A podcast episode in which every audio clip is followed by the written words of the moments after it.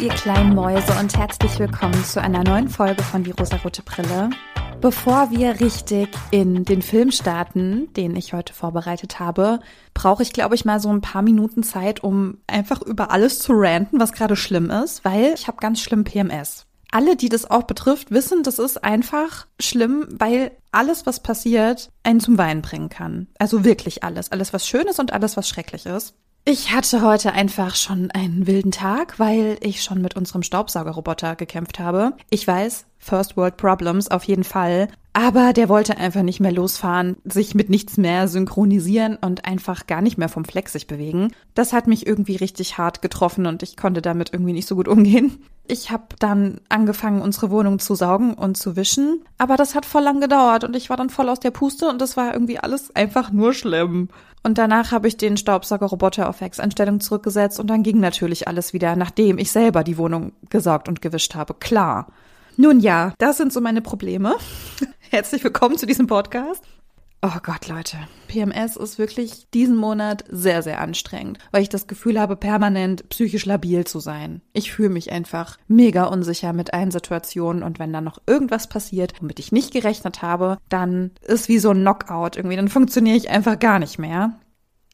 Aber Leute, das Wetter wird ja gut, wobei ich damit ja nicht ganz so gut zurechtkomme, weil ich zu denjenigen Personen gehöre, denen es im Frühling und Sommer, wenn es schön warm ist und alle Leute rausgehen, deutlich schlechter geht. Es gibt ja so diese zwei Fraktionen. Es gibt ja Menschen, denen es in der dunklen und kalten Jahreszeit mental sehr schlecht geht und bei mir ist es der Sommer, in dem es mir mental sehr schlecht geht.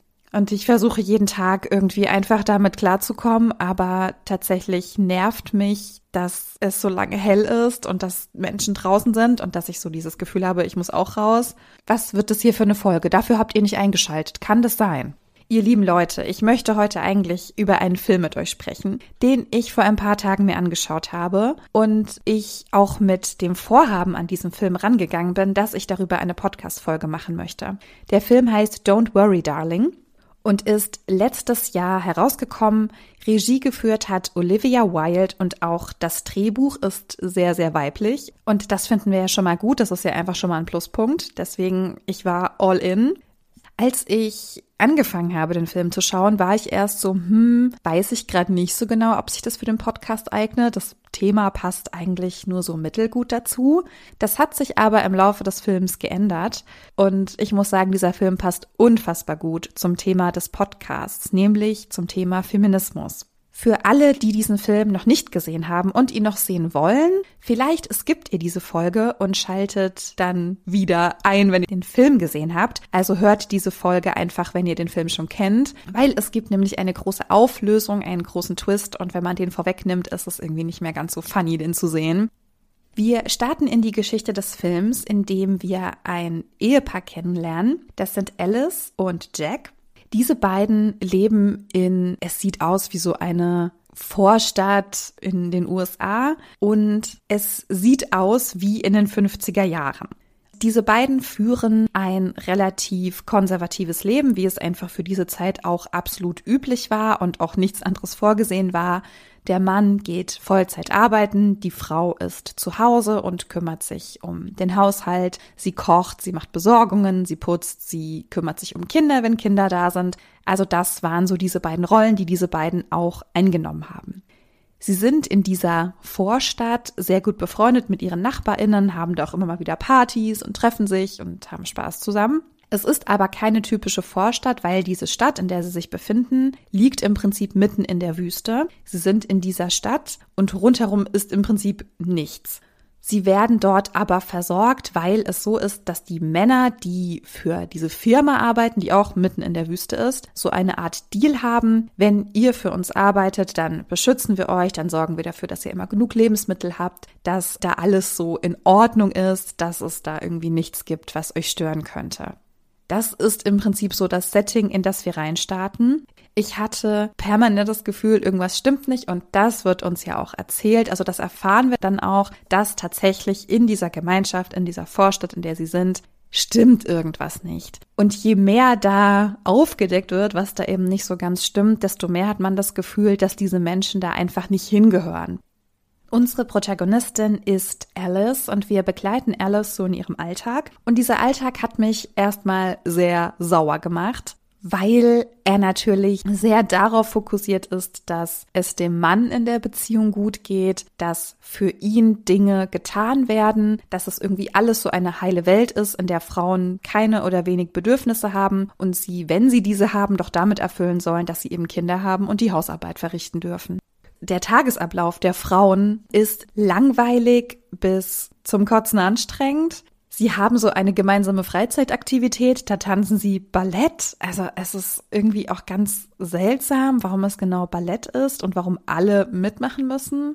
Dann putzen sie, sie kochen für die Männer. Und wie gesagt, man sieht Alice eben so ein bisschen, wie sie da ihren Tagesablauf hat und was sie so den ganzen Tag macht. Und dann gibt es einen Schnitt und ihr Mann kommt nach Hause und sie steht wirklich mega schick aufgebrezelt vor der Tür und empfängt ihn. Also sie hat ein sehr hübsches Kleid an, ihre Haare sind gemacht, sie ist geschminkt, sie sieht einfach wunderschön aus, so als würde sie ausgehen wollen. Und natürlich ist das Essen gemacht. Ja, sie hat Kartoffelbrei gemacht, sie hat Gemüse gemacht, sie hat Steaks gemacht, sie hat ein Drei-Gänge-Menü aufgetischt, sie hat den Tisch gedeckt, sie hat Kerzen angezündet, sie hat, glaube ich, auch Musik aufgelegt. Es ist einfach alles wunderschön perfekt. Der Mann kommt von der Arbeit nach Hause, begrüßt sie und die beiden haben erstmal Sex. Ich verstehe es nicht. Es ist scheinbar das perfekte Leben, in dem aber Frauen absolut keinerlei Bedürfnisse haben. Im Falle von Alice wirkt es schon so, als hätte sie da auch Freude dran, als wäre das auch ein schöner Tag, den sie so hat. Und auch, dass sie für ihren Mann kocht und sie dann abends eben Zeit miteinander verbringen, ist für sie sehr, sehr schön. Man weiß nicht so recht, ob es wirklich allen Frauen so geht, aber man erfährt dann im Laufe der Zeit, dass es nicht allen Frauen so gut damit geht. Sie haben nämlich auch eine Nachbarin, die sich so ein bisschen seltsam verhält, die sich auffällig verhält und die immer wieder sagt, das ist nicht okay hier, irgendwas stimmt nicht, das ist hier irgendwie ein Gefängnis, wir werden alle überwacht oder wir werden alle beobachtet oder wir werden kontrolliert. Ich glaube, solche Wörter benutzt sie. Auch Alice wird skeptisch, weil auch sie das Gefühl hat, irgendwas stimmt nicht. Als sie Eier aufschlagen will, merkt sie irgendwann, dass in diesen Eierschalen gar keine Eier drin sind. Und sie hat so eine Art Visionen, also sie hat auch das Gefühl, es stimmt nicht. Und dadurch, dass ihre Nachbarin das eben auch äußert, fühlt sie sich dadurch bestätigt. Sie sieht Dinge, die ihr dann später von anderen Männern übrigens aberkannt werden und sie sagen ihr, das stimmt nicht, das hast du so nicht gesehen die besagte Nachbarin, die eben so ein bisschen seltsam ist oder eben diese Zweifel äußert, ist scheinbar sehr verzweifelt in ihrer Lage und Alice beobachtet sie, wie sie sich das Leben nehmen möchte. Sie wird dann von diesem Ort weggeschafft, bevor sie eingreifen kann oder Hilfe holen kann und ihr wird später gesagt, das sei alles so gar nicht passiert.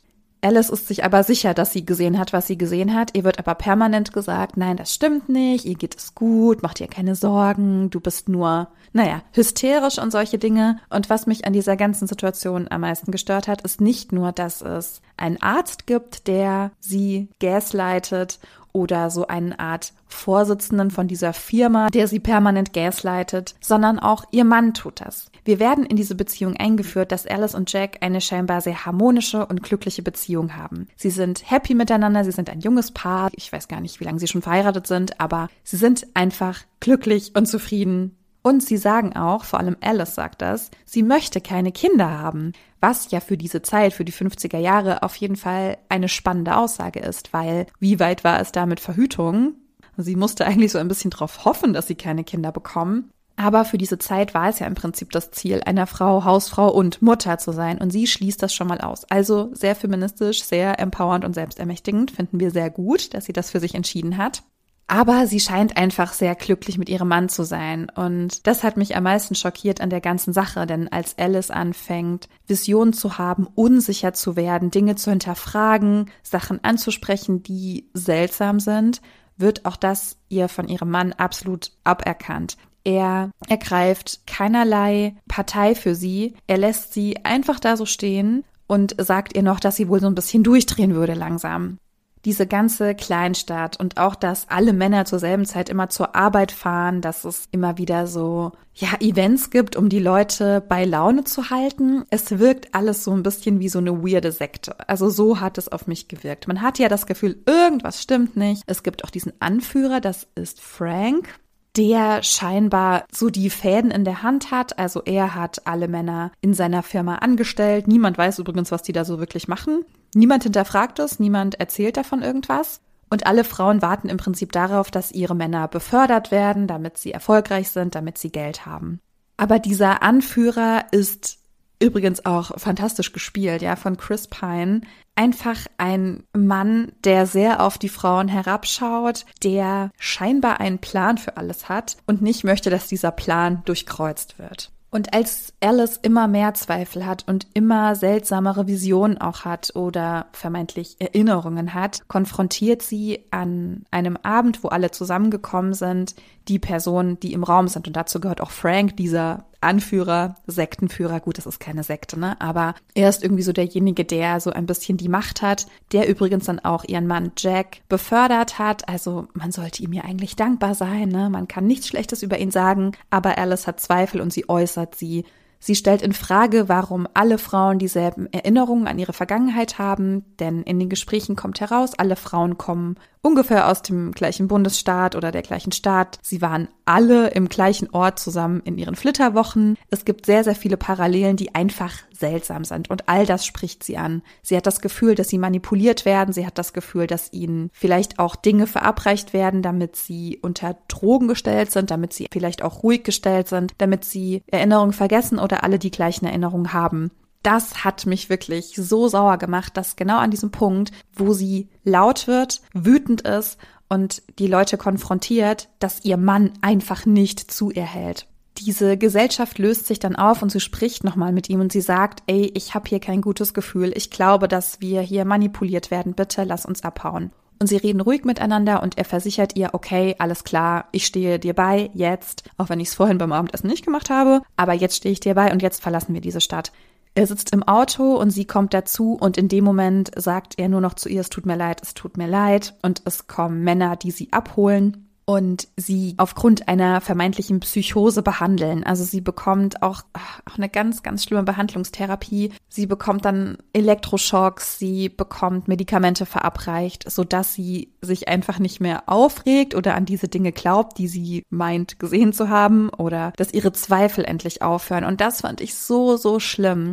Ihr vermeintlicher Traummann hat sie verraten. Das war für mich wirklich das Allerallerschlimmste.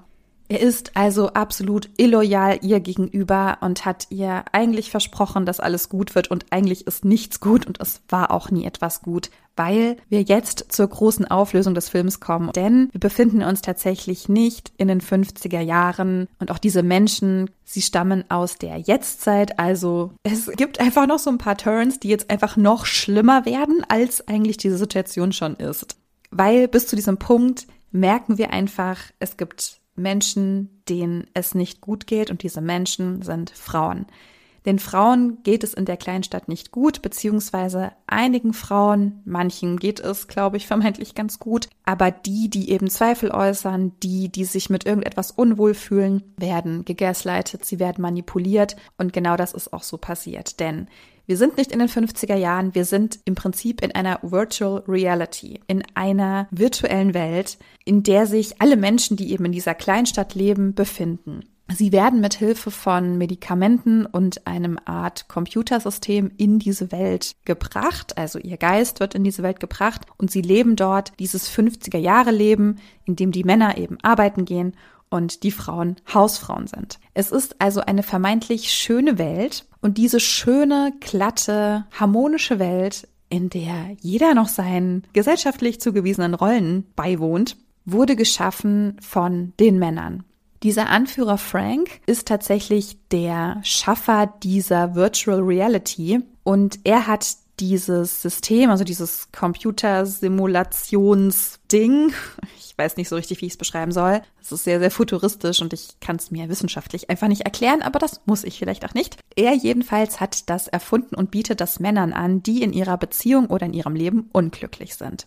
Diese Männer unterschreiben dann diesen Vertrag und nutzen dieses Produkt. Im Gegenzug dazu verpflichten sie sich, für dieses Produkt zu arbeiten. Das ist im Prinzip diese Arbeit, die sie dann in der Wüste sozusagen verrichten.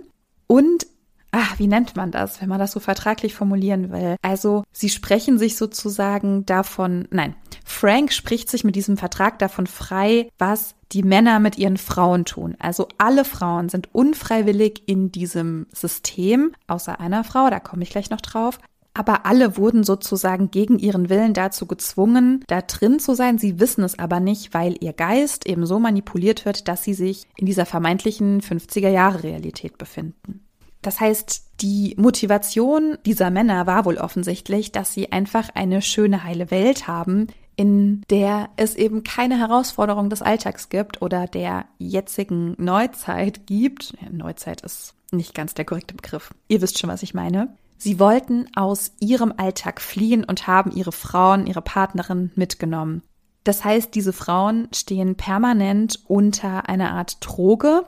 Sie liegen mit ihrem Körper in der Jetztzeit irgendwo in ihren Wohnungen und sind mit ihrem Geist aber in diesen 50er Jahren. Und das erklärt dann auch, warum sie alle dieselben Erinnerungen haben, weil diese Erinnerungen ihnen sozusagen eingepflanzt wurden, nenne ich es mal. Also ihr Gehirn wurde dahingehend manipuliert, dass sie diesen vorgegebenen Erinnerungen glauben und dass sie die als Wahrheit ansehen. Und immer dann, wenn Alice auch Visionen hatte oder das Gefühl hatte, irgendwas stimmt nicht, hat sich ihr Gehirn an ihr vorheriges Leben erinnert sozusagen. Und ihr vorheriges Leben war im Prinzip für sie ganz okay. Sie war OP-Schwester und hat im Krankenhaus gearbeitet und hatte auch in verschiedensten Schichten gearbeitet. Und wir bekommen nur einen kleinen Einblick in dieses vorherige Leben, nenne ich es mal. Sie war mit ihrem Partner Jack zusammen. Er hatte wohl keinen Job. Also sie war arbeiten im Schichtsystem und er hat sich weder um irgendwelche Dinge gekümmert, noch Rechnungen bezahlt, noch den Haushalt gemacht. Er hat nur darauf gewartet, dass sie um 10 Uhr abends nach Hause kommt. Er hat ihr Vorwürfe gemacht, warum sie denn so spät käme und warum sie denn nichts zu essen gemacht hätte. Da versteht man natürlich, dass er dieses Angebot in Anspruch nehmen möchte, weil für ihn dann alles schön ist, weil er dann arbeiten geht und sie sich um alles kümmert und sie auch wieder glücklich miteinander sein können. Ich glaube tatsächlich, dass auch seine Motivation war, dass er mit seiner Partnerin einfach wieder glücklicher sein möchte. Man merkt, auch wenn es diese Widrigkeiten gibt und sie vielleicht auch streiten oder Alice vielleicht auch manchmal unzufrieden ist, sie liebt Jack, sie liebt ihren Partner und ich glaube, dass er das auch tut was aber in keinster Weise rechtfertigt, dass er sie unter Drogen setzt und in eine Welt entführt, in der sie nicht sein möchte und die auch einfach total gefährlich ist. Ich habe es ein bisschen so verstanden, dass dieser Erfinder Frank dieses System auch so ein bisschen austesten wollte. Und da es wahrscheinlich nicht genug Freiwillige gibt, ist es für ihn natürlich super, wenn die Männer sagen, ja, wir machen das mit unseren Frauen. Die kommen da auch mit und dann kann man so ein paar Sachen testen. So hat es ein bisschen gewirkt. Also alle Frauen, die da waren, wurden unfreiwillig festgehalten. Also nicht nur ihr Körper wurde festgehalten, der ja die ganze Zeit irgendwo lag, betäubt, sondern auch ihr Geist wurde so stark manipuliert, dass sie ja gar nicht mehr sie selbst waren. Also der Preis für diese schöne heile Welt, die viele Männer haben wollten, war einfach die komplette Auslöschung der Frau. Ich hatte ja eben schon gesagt, dass es eine Ausnahme gab, und zwar hat eine Frau dieses System ganz bewusst in Anspruch genommen, aber sie hat das gemacht aus einer Art Trauma heraus, denn sie hatte wohl mal Kinder und hat diese Kinder verloren und in dieser virtuellen Welt hatte sie ihre Kinder aber wieder. So hat sie das dann auch verargumentiert, weil sie wusste die ganze Zeit, dass sie nicht in echt in dieser Kleinstadt leben, hat das Alice aber auch erst ganz am Ende gesagt als Alice nämlich versucht hat, dort auszubrechen. Und es gab immer die Regel, dass die Frauen sich nicht in diese Wüste begeben dürfen. Die Frauen dürfen diese Kleinstadt einfach nicht verlassen, weil sie dann eben aus dieser virtuellen Welt herauskommen könnten. Und das war auch der Grund, warum die Männer immer in die Wüste gefahren sind, weil sie in diesem Moment aus dieser virtuellen Welt raus waren. Die Frauen waren aber nie raus.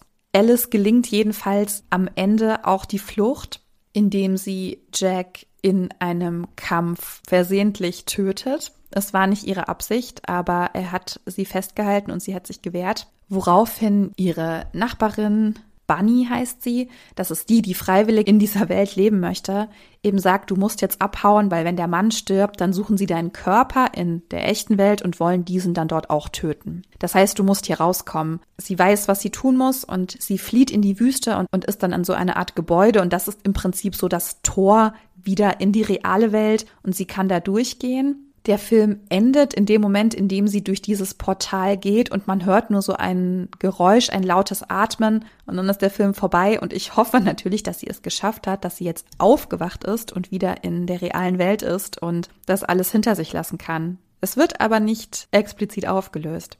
Es gibt noch eine andere Szene, in der eine Frau sich am Ende in dieser Auflösung des Films gegen ihren Partner wehrt. Und zwar ist das die Frau von Frank. Also Frank ist ja dieser Anführer, dieser Schaffer des Systems, dieser schönen, heilen Welt. Und auch seine Partnerin bringt ihn um was ich persönlich irgendwie gut fand. Denn ich gehe davon aus, dass sie die ganze Zeit wusste, dass das nicht real ist und sie aber auch einfach keinen Bock mehr drauf hatte und eben gesehen hat, was diese ganze virtuelle Welt mit den Frauen macht und dass sie darunter leiden und dass man eben gerade Alice nicht glaubt und sie es nur so beenden konnte, dass sie ihn umbringt. Das heißt, man kann nur darauf hoffen, dass das Ende irgendwie gut geworden ist für die Frauen und dass sie es irgendwie alle da rausgeschafft haben. Aber wie gesagt, man weiß es nicht. Letzten Endes fand ich einfach diese Geschichte symbolisch gesehen sehr, sehr wertvoll, weil es irgendwo auch unsere Gesellschaft abbildet. Und auch wenn es eine Dystopie ist, finde ich sie gar nicht mal so unrealistisch. Denn ich glaube, es würde auf jeden Fall Männer geben, die sagen, oh ja, nach so einer schön heilen Welt sehne ich mich. Eine Frau, die den Haushalt macht, immer schön kocht, dann frisch adrett gekleidet auf mich wartet und mich mit Sex empfängt. Und vielleicht auch mit Sekt. Wer weiß das schon? Das ist natürlich super nett, ja, aber es funktioniert eben einfach nur in den 50er Jahren, als man sich auch noch mit einem Gehalt ein Haus kaufen konnte, in Urlaub fahren konnte und davon alles bezahlen konnte. Das heißt, wenn du keine Sorgen und Nöte hast, was die Menschen damals, glaube ich, aber auch einfach hatten, nur halt andere als heute, dann erscheint das für uns erstmal super schön, super einfach. Dann sind die Rollen irgendwie klar, dann ist meine Partnerin wieder glücklich, ich bin glücklich. Es ist irgendwie alles an seinem Platz, wo es hingehört, das ist kontrollierbar und ich glaube, das ist ein ganz wichtiger Punkt. Wenn wir etwas kontrollieren können, dann ist es vermeintlich greifbarer und dann ist es sehr ansprechend. Aber alle Männer, mit eben der Ausnahme von Bunny, die das irgendwo freiwillig mitgemacht hat, alle Männer haben ihre Frauen ins Verderben gezogen. Und was bist du für ein Partner, wenn du behauptest, du liebst deine Partnerin, aber du setzt sie unter Drogen, du entführst sie in eine fremde Welt, in der sie nicht mehr sie selbst ist, weil sie keine Erinnerung hat, du aber die ganze Zeit weißt, das hier ist nicht echt und sie spielt mir im Prinzip etwas vor, damit ich mich besser fühle. Das fand ich sehr, sehr krass und sehr bezeichnend und Genau deshalb war dieser Film dann eben doch für diesen Podcast geeignet. Es ist ein feministisches Thema und auch wenn uns jetzt sehr pauschal gesagt, die Männer nicht in fremde virtuelle Welten entführen, um uns gefügig zu machen, gibt es, glaube ich, sehr viele Alpha-Männer da draußen, die das sich ja wünschen. Sonst würde es nicht diese Reels und TikToks geben, in denen Männer sagen, öh, eine Frau muss geil sein, aber nur für mich, deswegen soll sie keine kurzen Röcke tragen und die soll kochen können und die soll ihre Schnauze halten und die soll keine Bedürfnisse haben. Ich glaube, es gibt einfach sehr viele Männer, die sich das wünschen und dann erscheint eben so eine gemachte Welt sehr, sehr willkommen. Ihr Süßen, ich würde mich aber trotzdem sehr, sehr freuen, wenn ihr mir eure Meinung dazu sagt. Also falls ihr den Film gesehen habt dann sagt mir, wieso euer Empfinden dazu war, falls ihr ihn nicht gesehen habt und auch nicht mehr sehen möchtet und jetzt nur mein Gequassel gehört habt. Vielleicht habt ihr trotzdem eine Vorstellung davon bekommen und könnt mir auch dazu eure Meinung schreiben. Ich würde mich sehr freuen, wenn wir ein bisschen ins Gespräch kommen, wenn ihr die Folgen liked und kommentiert und weiterleitet. Ich habe erst vor kurzem entdeckt, dass man ja bei Spotify jetzt auch kommentieren kann. Da sind einfach schon zuckersüße Kommentare eingetrudelt. Ich danke euch so, so sehr. Das ist wirklich, das erfreut mein kleines Herzchen. Das ist einfach wundervoll. Ja, wenn ihr das alles gemacht habt, dann folgt mir noch bei Instagram und schickt mir sehr, sehr gerne Vorschläge. Ihr süßen Menschen, habt eine wundervolle Zeit, lasst es euch gut gehen. Ich hoffe, ihr schaltet nächste Woche wieder ein und dann hören wir uns wieder. Ich hab euch lieb und bis dann.